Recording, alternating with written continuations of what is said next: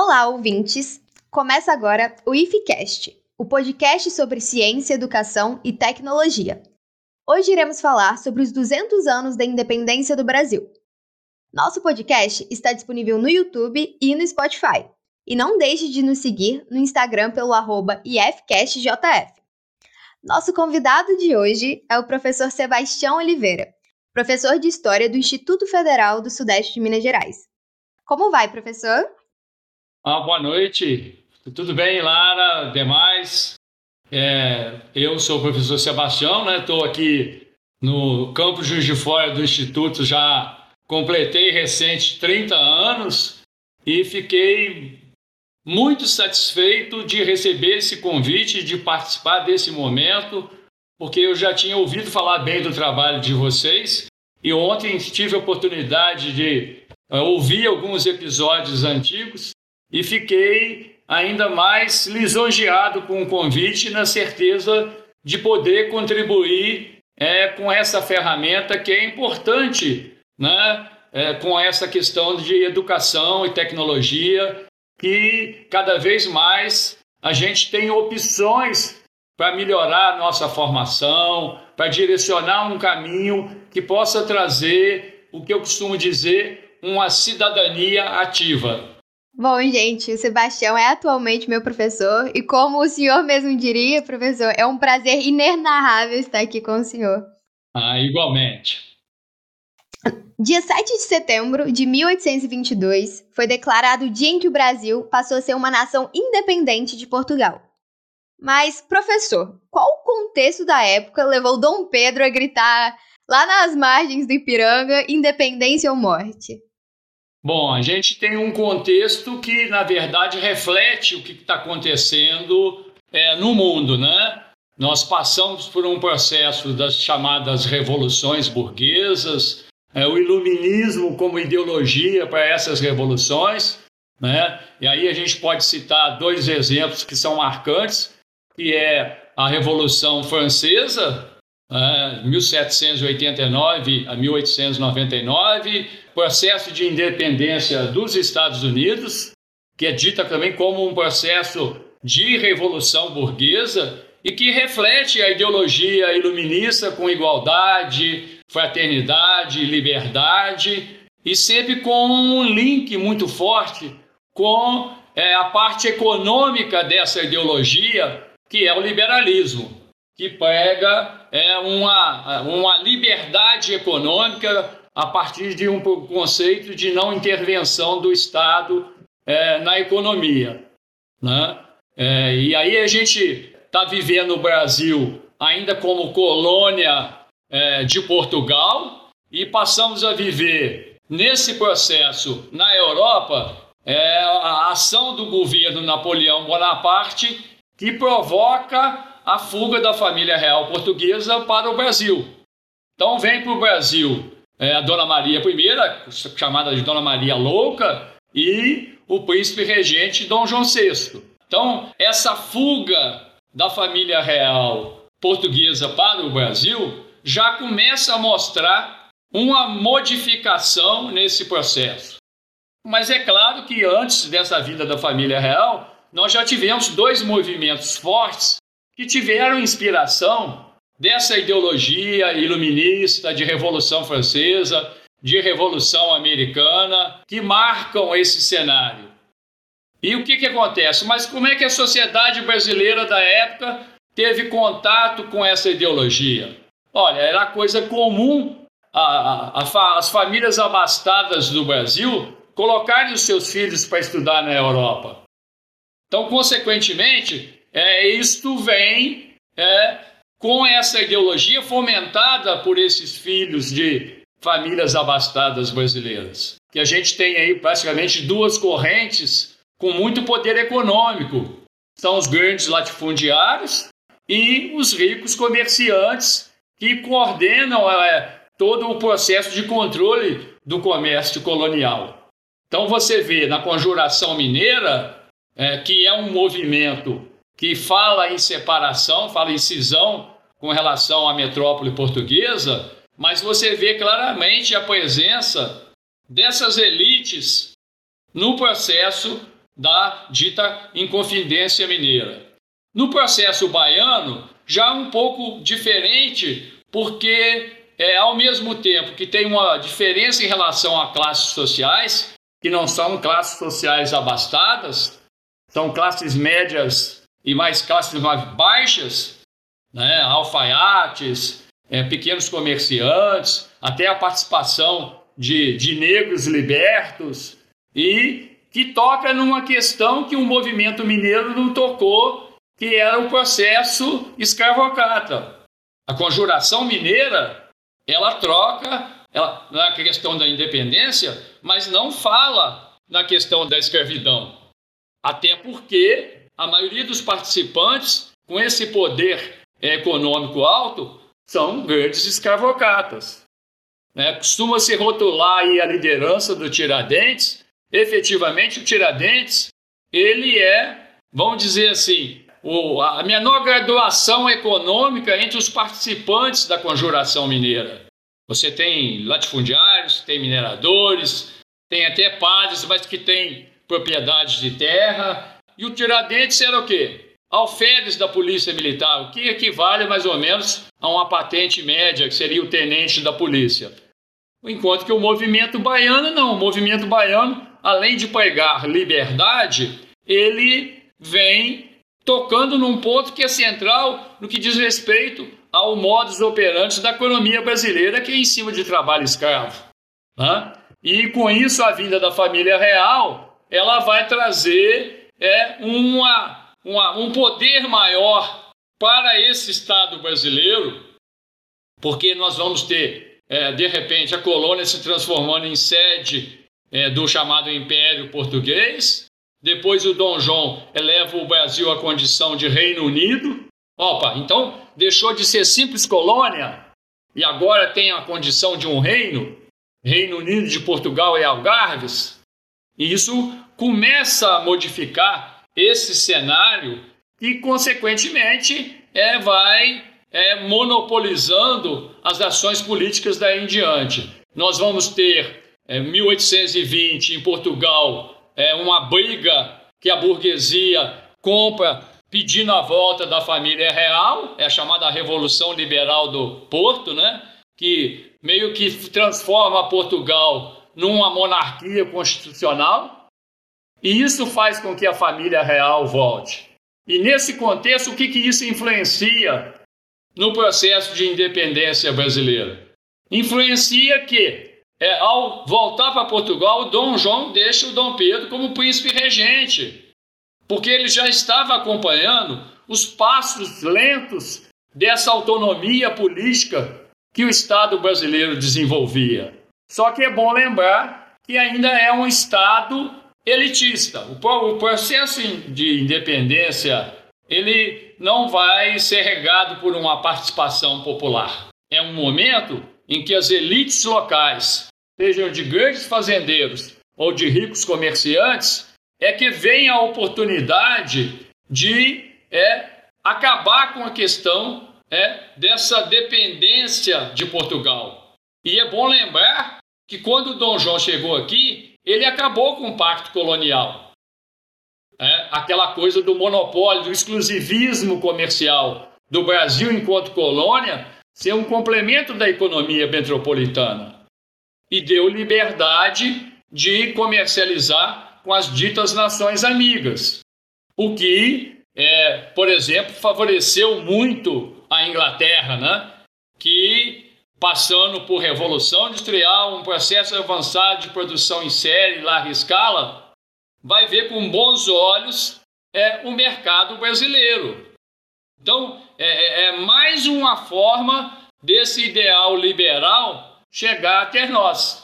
Então, quando o processo de independência se desenvolve, nós vamos ter aí é um cenário em que a elite, mas ao mesmo tempo que a coroa portuguesa estava preocupado com a, com a questão da autonomia brasileira.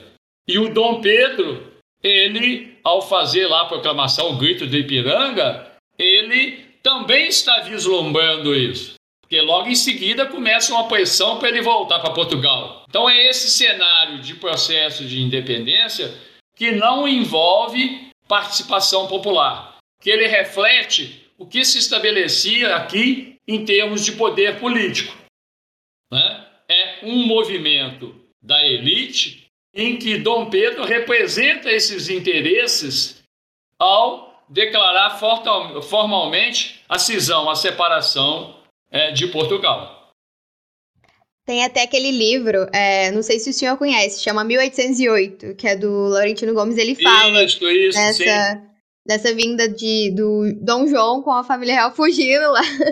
E, e, e a vinda da família real, ela vai provocando mudanças. O Rio de Janeiro começa a passar por uma reforma urbana, né? porque você imagina, a família real vem e traz 15 mil pessoas. Como vai acomodar tudo isso? Né?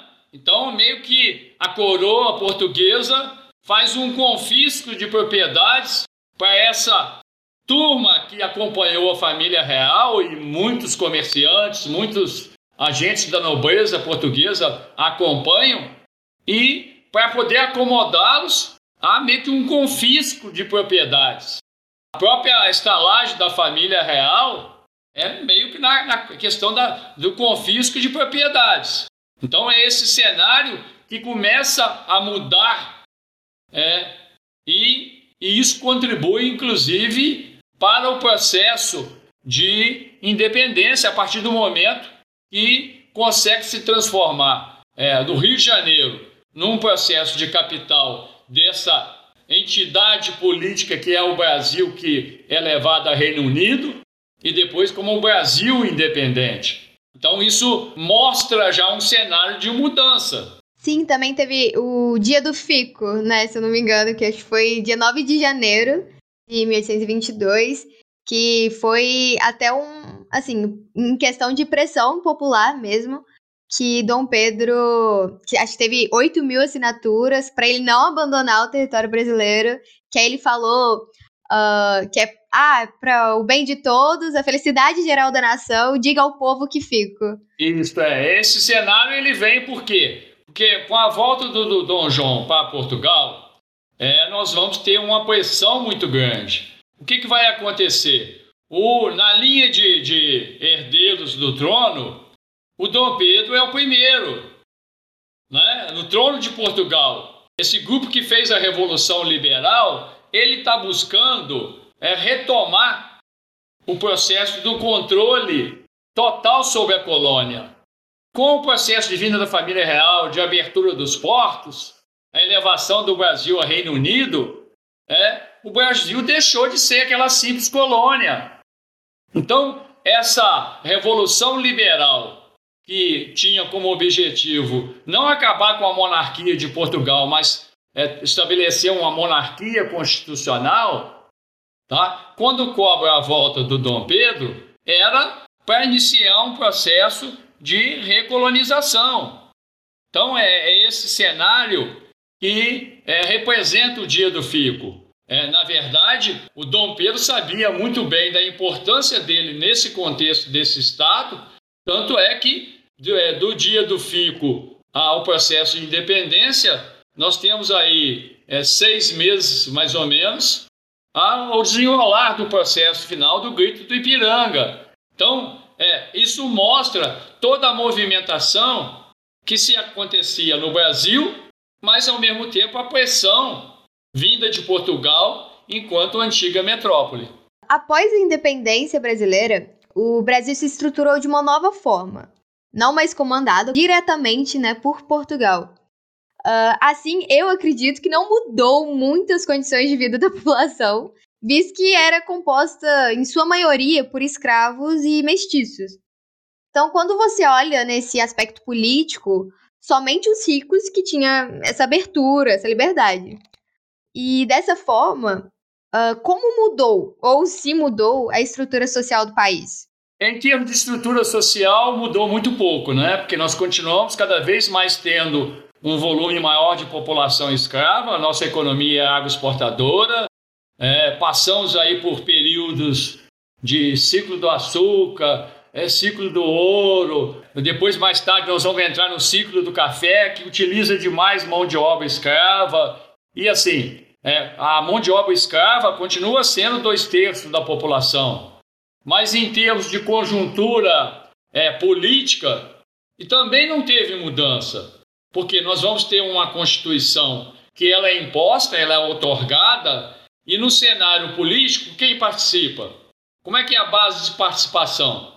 É através do voto censitário, que você precisava ter uma renda mínima anual, que equivalia a 100 mil réis para ser eleitor. Se você fosse candidato a deputado, essa renda multiplicava por 4. Se você fosse candidato a senador, multiplicava por 8. Então, somente quem tinha poder econômico, porque essa renda era é, inimaginável para os setores populares, não dava nem para sonhar com uma participação popular. Então, nesse cenário, é, a gente vê que tanto o processo de economia começa com ampla exploração de mão de obra escrava e vai é, intensificando essa mão de obra escrava, mas também em termos de participação política, cada vez mais é uma minoria que detém este poder político. Volto a repetir: quem tem condição de participar do processo político? Ricos comerciantes, ligado a esse antigo mercado colonial, essa agroexportação, e os grandes fazendeiros que produziam para esse mercado externo. E interessante de lembrar também que o processo de independência do Brasil ele acabou trazendo um processo de dívida externa, porque o Brasil teve que pagar para obter o reconhecimento da independência por parte de Portugal. E nesse cenário, o Brasil pega dinheiro emprestado com a Inglaterra para pagar Portugal. Aí ele sai da dependência econômica e política de Portugal e começa a alinhar-se a uma dependência econômica da, da Inglaterra. Né? E diferente das outras nações latino-americanas, é, basicamente você tem o México que virou independente e ficou mais ou menos dois, três anos como monarquia, e depois se transformou num processo republicano, mas o Brasil é, na América do Sul, por exemplo, foi o único estado a manter uma monarquia. E isso só evidencia como é que a gente estava distante de uma participação popular. Não que os outros países da América Latina, os outros países sul-americanos, tivessem tido ampla participação popular. Na verdade, não. Se a gente fizer um paralelo, a gente vai ver que participação popular mesmo a gente tem do Haiti. E o Haiti, o que, que acontece com ele? O Haiti tem um processo que a maioria escravista é que faz a dita revolução que declara o seu processo de independência até antes do Brasil, né? E mais um reconhecimento por parte da França, que era a metrópole, só acontece é, mais ou menos 21 anos depois do processo de independência do Haiti.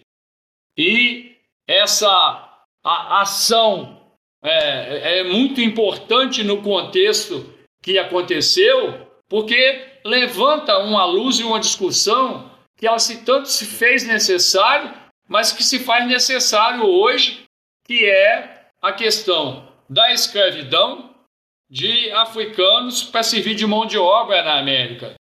E o Brasil é campeoníssimo na América do Sul com o uso de mão de obra africana que foi escravizada. Tá? Então, é assim, são questões que é, vão nortear esse processo de monarquia estabelecida, esse chamado Império Brasileiro, que foi até os seus últimos minutos uma luta ferrenha para se conseguir a abolição da escravidão.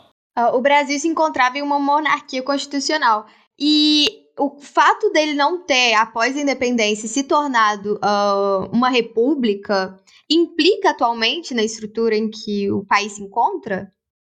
É, implica sim, Lara, porque a gente vem num processo de império com privilégios e privilégios. com a exploração é, que hoje, se você for retratar, ela é chocante com relação à mão de obra escrava. E o próprio processo posterior de fim de império, de abolição da escravidão, ele foi feito, mas sem nenhum processo de inclusão dessa população que ganhou a liberdade. E aí nós vamos ter uma proclamação da República também sem participação popular. Né? Tem uma fala de um escritor brasileiro que ele diz que o Brasil não tem povo, tem público, só assiste. E ele falou isso logo depois do processo de proclamação da República. Que a nossa República foi uma república elitista. 15 de novembro, que aparece para a população, aparece muito mais como um desfile militar. O que estava sabendo não era de conhecimento de todo mundo, a não ser da elite. E essa república, ela vai se constituir em fases evolutivas, mas a primeira fase dela, ela reproduz basicamente a mesma coisa do império. Ao mesmo tempo que não tinha, no, no processo eleitoral, é o voto censitário com base na renda, mas tinha a exigência de ser alfabetizado para ser eleitor.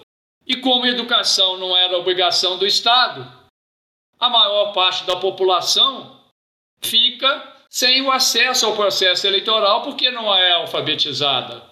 Você tem uma ideia? Do, do início da República até 1930, na eleição de maior participação popular, deu mais ou menos 5,6% da população que participou. Olha, esse é um número muito pequeno. Isso mostra como é que essa república aconteceu. Os próprios embates nessa primeira fase republicana, de não ter legislação trabalhista, de não ter legislação social, de herdarmos uma herança de patrimonialismo, de patriarcalismo, né? O pai é o chefe da família, e aí ele pode tudo, a mulher é submissa, a mulher é prendas domésticas, e essas possibilidades de uma participação social eram extremamente limitadas. No Brasil vigorou uma política na Primeira República que é herança do Império. Né? No Império, você com a criação lá da Guarda Nacional no período regencial, você aparecia a figura é, das lideranças regionais que o imperador, para acabar com qualquer tipo de revolta, dava uma patente militar sem ter formação militar. Então, fulano de tal é o coronel tal. Outro fulano é capitão. E esse coronel, que era um grande latifundiário, ele prevalece com o domínio político na República. Nessa primeira fase de República, de 1889 a 1930. E meio que mascara é, o que se espera de uma república. Porque o que se espera de uma república é uma cidadania plena. E que isso está longe de acontecer. Você tem é, uma participação política que ela é mínima, conforme eu falei, né, na eleição mais concorrida foi 5,6% da população. O Estado não é responsável por educação, não tem legislação trabalhista, não tem legislação social. Né? É, Busca-se incutir na cabeça do trabalhador que o trabalhador é que o trabalho é um ato de moralidade pública e que se ele não trabalha, ele comete um crime contra o Estado como se tivesse emprego para todo mundo, né? E aí, quando se começa a desenvolver, por exemplo, um processo de industrialização de maior pique, que nós, nós não tivemos um processo de revolução industrial. Nós tivemos uma fase de industrialização no período imperial, lá com o Barão de Mauá, mas que desagradou muito a elite agrária, tá? E, e logo o envolvimento do Barão de Mauá começou a sofrer retaliações políticas e não foi muito para frente. Nós vamos partir para a Primeira República, essa República de 1889 a 1930, a Primeira Guerra Mundial, tirando o mercado é, de café que o Brasil tinha no exterior. E aí o Brasil tem que desenvolver uma política de substituição de produtos industrializados, que vinham da Europa, principalmente da Inglaterra. E com isso, começa a se desenvolver um processo de industrialização. E, de novo, eu reforço: nós não temos legislação social, nós não temos legislação trabalhista. Cada vez mais o sistema patronal desenvolve essa mentalidade, essa ideologia de colocar o trabalho como preponderante, como uma questão moral, e quem não trabalha comete crime contra o Estado, e as duras custas de muita luta, esses trabalhadores, pouco a pouco, foram buscando conseguir vencer alguns obstáculos. Você vai ter, nesse período é, de industrialização, é, de Primeira Guerra Mundial, com substituição é, de importações, um processo de indústria que, por exemplo, indústria têxtil. Juiz de Fora, é, nesse momento, vive um boom industrial. Tanto é que é chamado de Manchester Mineira. E você tem indústrias que trabalham é, em jornada de 14, 16 horas. Você tem exploração de trabalho infantil. A mulher começa a ir trabalhar fora e ao não ter ninguém para deixar os filhos, ela leva os filhos para a fábrica e esses filhos acabam aprendendo aquela prática mecânica do, do processo industrial, acabam sendo utilizados como mão de obra. E quando eu falo que não tem legislação trabalhista, pouco a pouco a gente tem que lembrar que nesse processo a mão de obra imigrante, a mão de obra especializada, ela vai influenciando na organização desse movimento operário. Ela vai organizando esse trabalhador nas frentes do anarquismo, do socialismo, do comunismo e que são duramente reprimidas. Então, quando você espera, por exemplo, que é, o que, que acontece quando se estabelece uma greve? A greve ela é, é tratada com policiamento. A repressão é violenta. E quando se faz uma negociação para terminar a greve, o que, que acontece? Você vai ter que o acordo feito depois ele não é cumprido. E se usa de novo repressão se essa greve voltar a acontecer. Mas nesse processo, as lideranças dos trabalhadores já são identificadas. E muitos são jogados até em navios e levados para a região do Acre, que eu costumo dizer que era mais ou menos o que os russos, os, depois os soviéticos, fizeram também, de mandar os exilados para a Sibéria. Era afastar essas lideranças. Mas, às duras custas, esse movimento foi resistente, é importantíssimo no cenário de organização do trabalhador. É, você deve lembrar, Lara, que a gente trabalhou isso no sentido assim, por que, que em determinado momento a classe trabalhadora na indústria é, briga pela jornada de trabalho de 8 horas? Porque você imagina, como é que o trabalhador que trabalha uma jornada de 14, 15, 16 horas vai ter condição de discutir uma associação é, de trabalhadores, um clube de trabalhadores ou o sindicato? Então, em determinado momento, a, briga pela jornada de trabalho, ela tem um efeito extremamente positivo para a conscientização dessa classe trabalhadora que vai ter tempo livre para frequentar, para discutir as suas condições de trabalho, as suas reivindicações.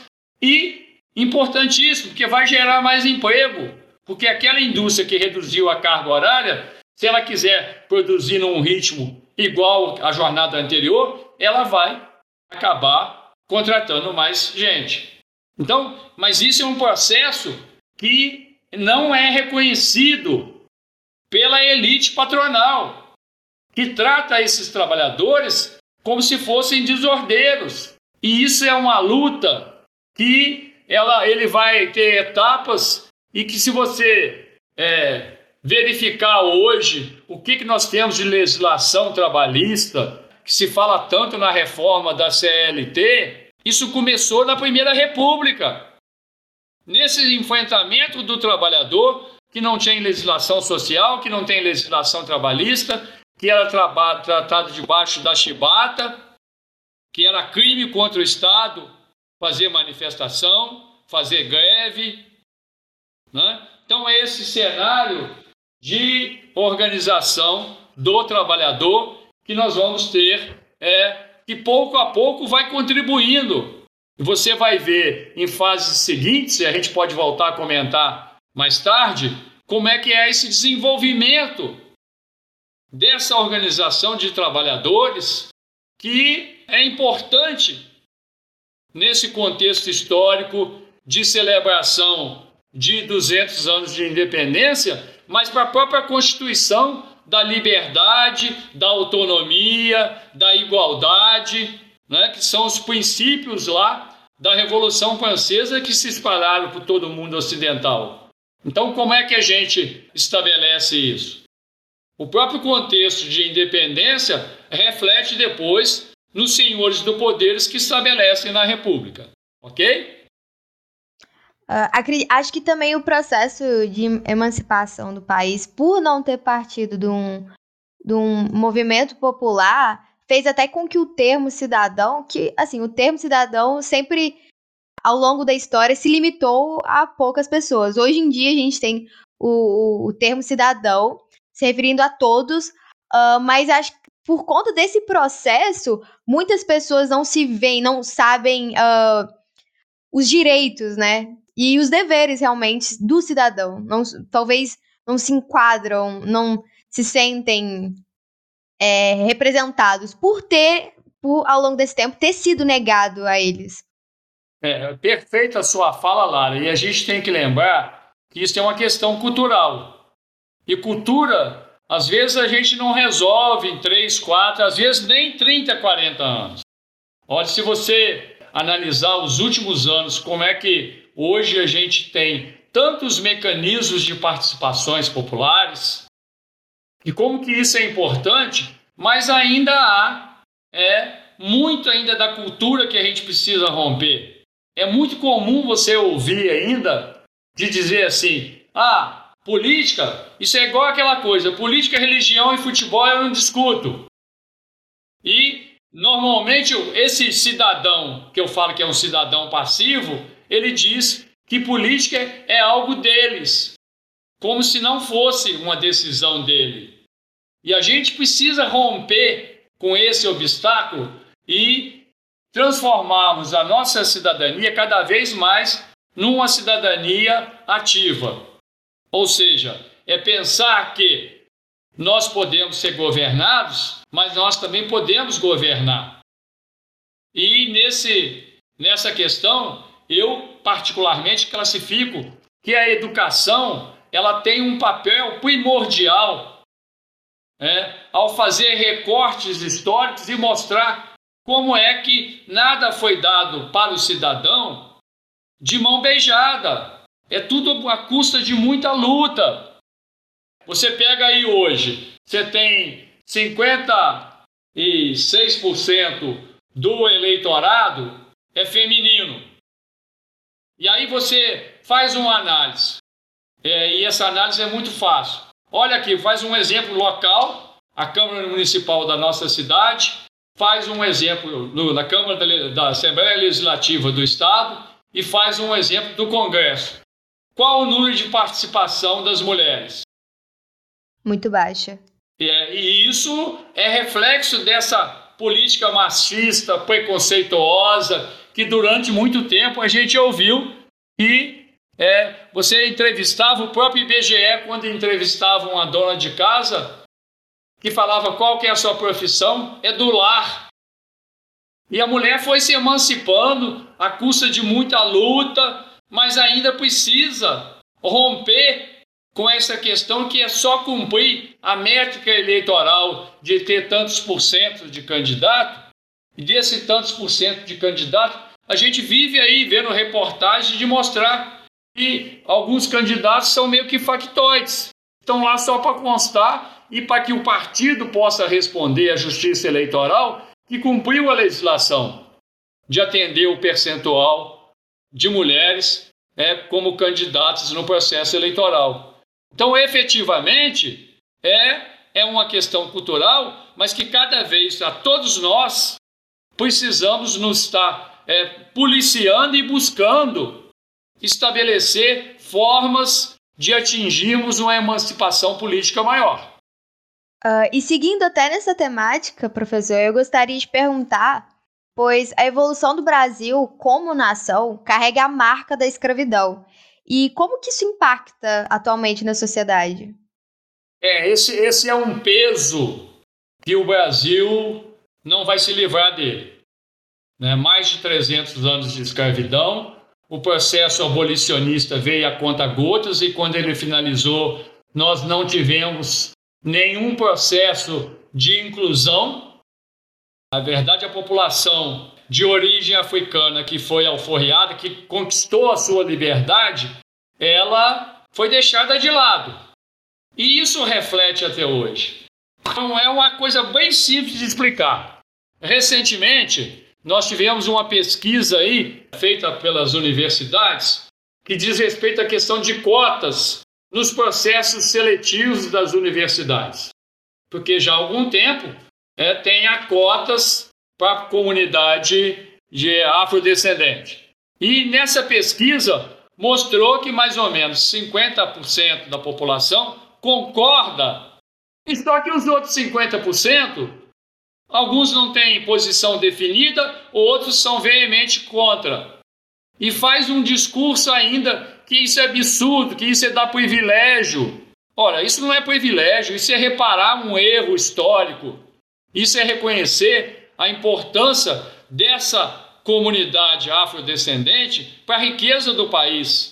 E é muito interessante porque quando você fala em cotas para a população afrodescendente, que depois foi estendida com uma outra leva que também precisa ser amparada pelo Estado, né, em termos de comunidade indígena, deficientes, sejam físicos, é, mentais, qualquer tipo de deficiência, que também entra no rol das cotas. Mas especificamente em relação à comunidade afrodescendente, você já tem estudos de duas universidades que foram as primeiras a adotar o sistema de cotas para afrodescendentes, que é a UERJ, a Universidade Estadual do Rio de Janeiro, e a UNB, que comprovam que os alunos que entraram para o sistema de cotas tiveram desempenho superior aos que entraram pelo sistema normal de seleção. Então isso mostra que as políticas públicas é, elas são necessárias e são importantíssimas para esse resgate histórico. Eu falo que esse é um passado é, nebuloso do Brasil que o Brasil não vai pagar de jeito nenhum. Permanentemente ele tem que ser feito com políticas públicas. E a gente tem um ranço é, cultural, né? isso acontece muito com a classe média, que tende a achar que não é pobre e que se acha rica, mas na verdade ela está no meio do caminho. Então, achar que é, não precisa de política pública para se desenvolver. Olha, gente, em situação nenhuma a gente consegue fazer a sociedade desenvolver sem anuência de políticas públicas. Eu estou falando a sociedade, o coletivo, porque às vezes você identifica um, dois, três, quatro elementos que conseguiram com esforço próprio.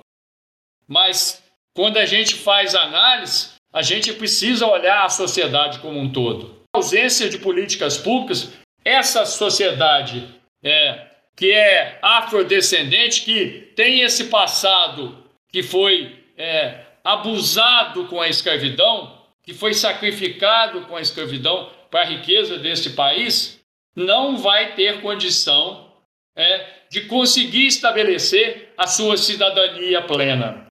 Então eu falo que cada vez mais é necessário que a gente contribua e que se coloque no lugar do outro, que possa ter um pensamento coletivo, de entender que o bem-estar de um não é o bem-estar de toda a sociedade.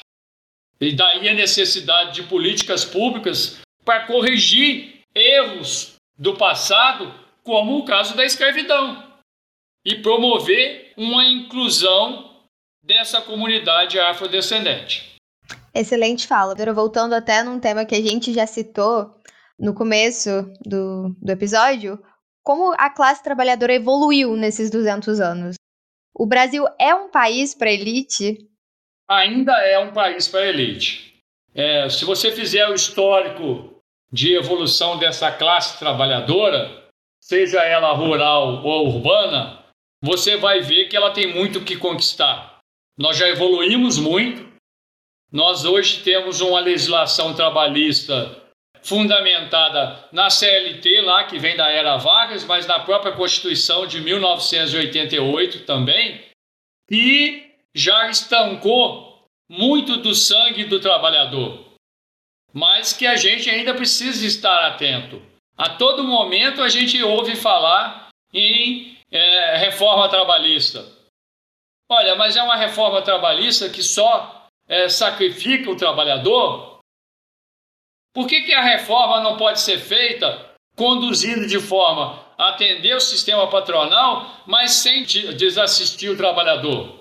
Então, é esse histórico de classe trabalhadora, se você pega é, da, da, transformação de império para república, você tem a primeira república, chamada como caso de polícia toda e qualquer reivindicação do trabalhador, você tem a era Vargas, que as duras custas e há muita luta, muita greve, você vai ter, ainda que induzida por uma política de cunho autoritário, né, que é o Estado Novo, que é, é uma mensagem fascista que se desenvolve no Brasil, e aí a CLT, que ao mesmo tempo é um avanço para a classe trabalhadora, mas que acaba que num primeiro momento não atende a toda a classe trabalhadora, e somente aquela que é atrelada ao sindicato que faz a política que interessa ao governo. E depois desse processo, a gente vai ter o período de redemocratização, 46 a 64, onde é, o cenário internacional interfere aqui também. É redemocratização, é o final da Segunda Guerra Mundial. Há uma tendência natural de todos os regimes autoritários caírem. E aqui no Brasil não foi diferente. Só que quando você fala período de redemocratização, você ainda vai ter muita luta para enfrentar. Você vai ter nesse período governo do general Dutra, a volta do Getúlio Vargas no braço do povo, né, que se faz até um sambinha para ele. Você vai ter governo JK, 50 anos em 5. Você vai ter é, Jânio Quadros, Varre Varre Vassourinha. E você vai ter João Goulart, com a preocupação de reformas estruturais da sociedade brasileira. Em todos esses processos, o trabalhador ele teve que lutar muito para conseguir direitos, e isso é um peso muito forte. Mas esse trabalhador brasileiro já mostrou que ele consegue romper essas barreiras. O que a gente vive hoje é um cenário e nós temos que buscar é, novas formas de vencer os entraves que possam é, impedir a emancipação desse trabalhador. Hoje, com o desenvolvimento tecnológico, né, com cada vez mais a, a era da microeletrônica, processos produtivos que são feitos com maquinários, isso vai fragilizando um pouco em determinados segmentos é a participação do trabalhador. Então, cabe também é, uma inovação na forma de lutar desse trabalhador, para que ele não corra risco e possa cada vez mais se consolidar como cidadão ativo. Eu gosto muito de usar, é uma coisa que é muito comum como exemplo. Você fala de trabalhador, você olha aí a questão da indústria automobilística desenvolvida no Brasil. Você tem General Motors, você tem Fiat, é, você tem Volkswagen, você tem Ford, tem aí é, coreanos, né, tem franceses, e de quando em quando você vê nos telejornais, ó, lá no ABC Paulista, é, a Volks demitiu 600 funcionários. Daí a pouco você ouve, ah, a Ford contratou 600 funcionários. Então, meio que tem um jogo maquiado do sistema patronal, dessa, dessa, desse setor industrial que é muito dependente do capital externo, que quando manda funcionário embora e depois contrata outro, ele vai contratar outro com um salário menor. Então, o reconhecimento do trabalho desse operário, ele precisa ser melhor trabalhado pelos organismos sociais, pelos sindicatos, pelas ONGs, pelo próprio governo. Porque é muito comum esse exemplo que eu dei. E isso é o jogo desse é, capitalismo imperialista.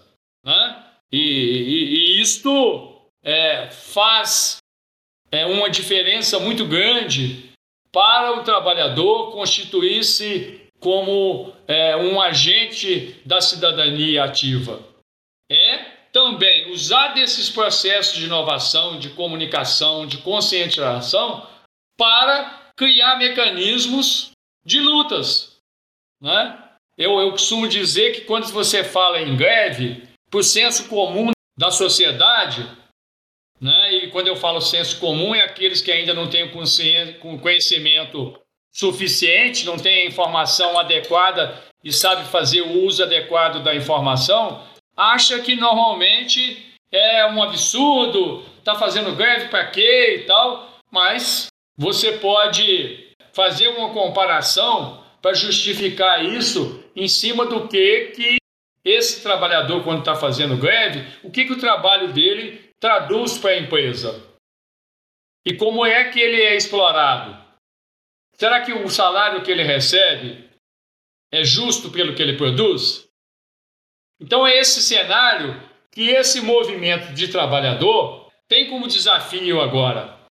E olha, a luta foi cada vez mais árdua. Eu, eu falei até João Goulart, né, que quando faz a, a proposta de reformas de base, ele está mexendo na estrutura da formação do nosso Estado. Ele fala em reforma política, ele fala em reforma agrária, ó, mexe com o trabalhador rural ele fala em reforma tributária, que até hoje está na pauta, tá? fala em reforma da educação, e a educação, por mais que a gente é, saiba que é um, um, um fator fundamental para essa autonomia, ela precisa ainda de mais valorização, de mais investimento, de propiciar acesso a um número maior de trabalhadores. Então, é esse cenário que aí vem ditadura militar, repressão. O próprio desenvolvimento econômico, milagre econômico, 68, 73, vem com a hiperexploração do trabalhador, gerou emprego, gerou. O PIB do Brasil cresceu, cresceu muito. Mas quanto é que o trabalhador ganhava nessa euforia de PIB? Quem é que efetivamente ganhou dinheiro? E o processo, ele vem com a construção de, no final do, dos anos 70, né, quando inicia o processo de luta pela abertura política, de também de variadas greves que representam importância para a classe trabalhadora. E aí nós vamos ter o início dos anos 80, de novo uma intensidade de greves que vai culminar, por exemplo, na campanha das diretas já.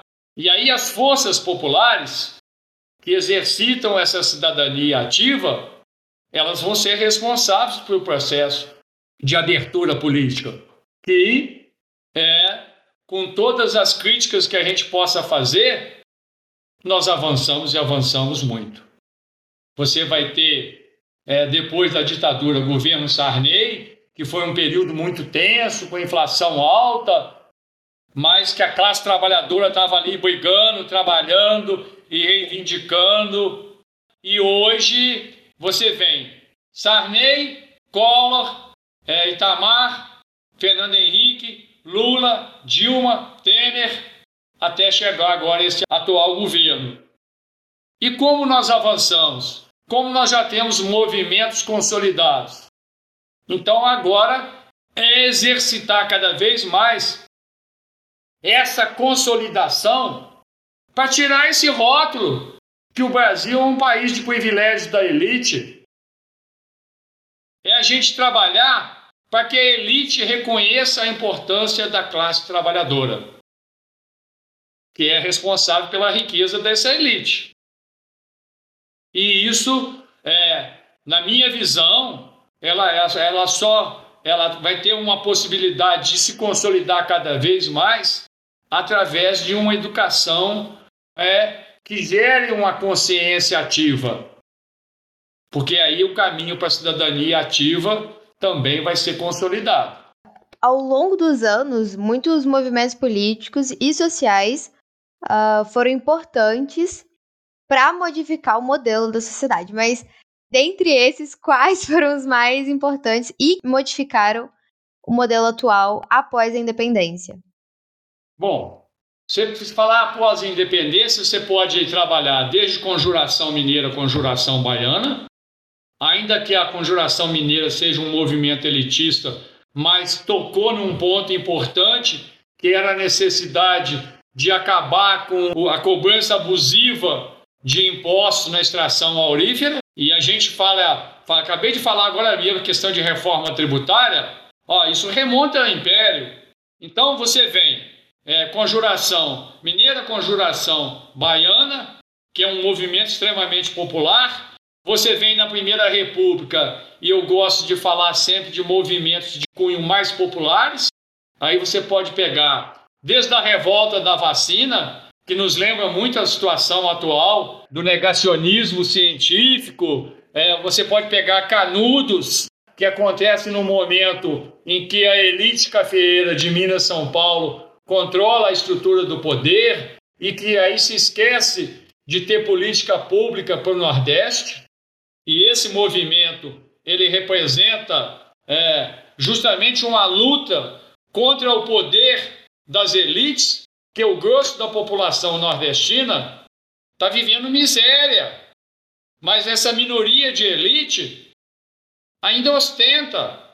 Né? Então, assim, dois movimentos que a gente tem é, na República Velha. Você vem na era Vargas, há um crescimento do movimento operário, do movimento sindical.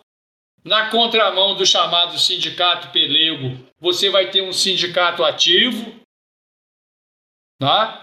Então você tem um sindicato que é tutelado pelo Estado, esse chamado sindicato pelego, e você vai ter um sindicato combativo, que é uma luta é, muito forte do Estado para manipular o trabalhador com esse sindicato tutelado, mas a gente vê que algumas conquistas elas são frutos de greves, de manifestações, dessa organização, desse sindicato mais emancipado. Depois você vai no período posterior, você ainda tem ainda um ranço de repressão, o primeiro governo, o governo Dutra, ele é um governo militar que ele ainda deixa a desejar quanto a reconhecer direitos da classe trabalhadora, mas essa classe trabalhadora não se enverga. Você vai ter governo Vargas, que tem uma aceitação popular muito grande, mas o Vargas joga é, no controle de pai dos pobres, mas mãe dos ricos. Então ainda a gente não tem consolidado uma emancipação, e então esse sindicato combativo, de novo, vai lutar e vai lutar muito. Depois você tem o JK com muita entrada de capital estrangeiro, que você vê crescer o parque industrial do ABC paulista e, portanto, uma leva de centenas de milhares de trabalhadores, que também é muito explorada, mas que começa pouco a pouco a constituir movimentos fortes. E você vem, depois, mais um pico de industrialização no milagre econômico, 68, 73, e de novo há um freio na participação política popular. Mas que esse movimento popular, esse movimento de partidos políticos e de sindicatos que tem no seu programa político a defesa da classe trabalhadora, resiste. E é importantíssimo. Vai ser tão importante que a gente vai ver no final é, desse governo a briga para diretas já. Que é um movimento que tem, tem uma ampla participação política. Nós temos passeatas de trabalhadores, né? temos comícios, passeata com um milhão de trabalhadores, comícios onde se é, vê na Praça da Sé em São Paulo dois milhões de trabalhadores. Então, os trabalhadores, a despeito de toda a repressão vivenciada no período da ditadura, ela é um ponto importante nesse processo é, de emancipação política dessa classe trabalhadora. E você tem um avanço que vai para o governo Sarney, a Constituição de 1988, ela realça essas conquistas. Você tem no texto constitucional esse reconhecimento de liberdade sindical, de liberdade política partidária, que é importante para a emancipação da classe trabalhadora. E a classe trabalhadora vem lutando cada vez mais. E a gente passa depois, governo Collor, Itamar, Fernando Henrique, Lula, Dilma, até chegar ao governo atual, essa fase é de lutas intensas. E você pode citar tanto de trabalhadores do setor público, seja de prefeitura, estado ou governo federal, mas das entidades privadas. Eu gosto sempre de buscar um exemplo perto da gente agora. Vocês lembram há pouco tempo aí, dois meses atrás, o Sindicato dos Trabalhadores das Empresas de Ônibus paralisando os serviços? Por falta de pagamento, de atraso de pagamento. Então isso mostra que esse movimento de trabalhadores ele é muito importante para consolidar esse processo que representa é, a evolução da classe trabalhadora e desmistifica a ideia de que esse país é só para a elite. Para finalizar, queria perguntar ao senhor qual é o papel da história nesse contexto todo.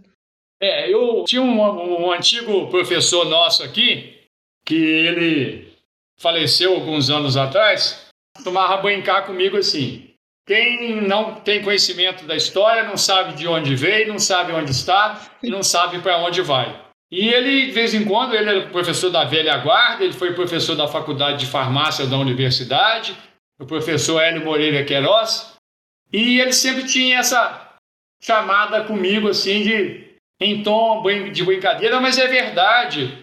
A história, ela não se repete de forma pura, simples e mecânica, mas o conhecimento histórico nos dá condição de entender o que, que nós vivemos no passado, o que, que nós estamos vivendo agora, para que a gente consiga construir coletivamente um futuro melhor. Então eu destaco que a história tem esse papel que é extremamente importante. É, para não puxar só a sardinha para o meu lado, né? Na verdade, as ciências humanas ela tem essa capacidade de ajudar muito, mas efetivamente hoje a gente está é, num contexto é que a educação como um todo tem esse papel.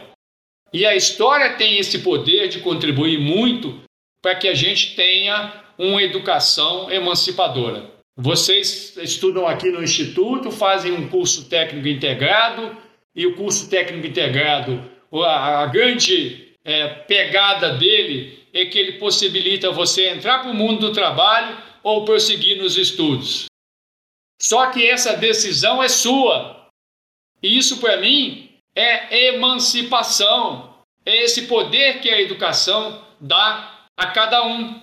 E nesse sentido, é, o meu entendimento é que a história ela ocupa um lugarzinho, e assim que eu digo, de muito carinho, de muito orgulho nesse cenário da educação, que é de estimular essa participação ativa para cada vez mais a gente tenha é, uma sociedade emancipada que saiba exercer uma cidadania ativa. Sim, e a história durante o período da independência, uh, apesar de ter sido um marco que carrega muitos movimentos que implicam atualmente muitos movimentos, talvez marcas da, da sociedade que a gente sofre hoje em dia, mas é importante até para isso, para a gente entender a história mesmo de como ocorreu, aceitar esse fato uh, e saber lidar, procurar melhorar, como o senhor mesmo disse, se desenvolver e evoluir a todo momento.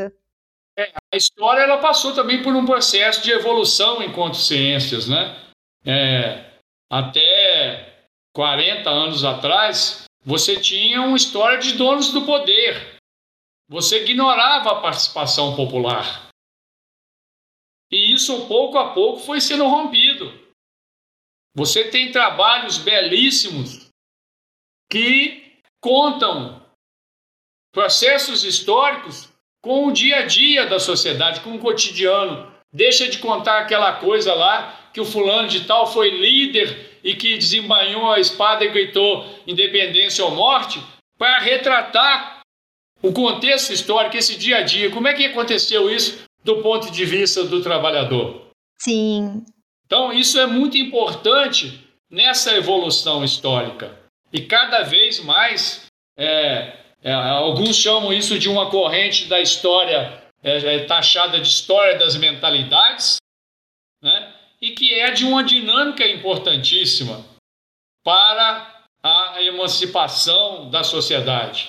A história tem esse poder de contribuir e contribuir é de forma muito intensa em todos os processos é, históricos.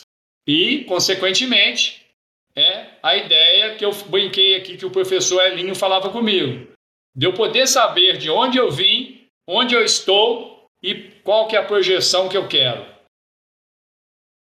Mas ser contra a projeção que eu quero num pensamento coletivo. Porque enquanto a gente tiver com um viés individualista, de cada um olhar para o próprio umbigo, a chance da gente ter uma emancipação política adequada, ela vai diminuindo. Mas hoje eu tenho que os aparatos tecnológicos de informação eles são é, um mecanismo que cada vez mais tem que ser utilizado e assim e buscarmos cada vez mais trabalharmos de forma e que ele consiga reproduzir com isonomia, com transparência toda e qualquer informação. Porque é muito fácil falar, a gente tem um rol de informações como nunca tivemos.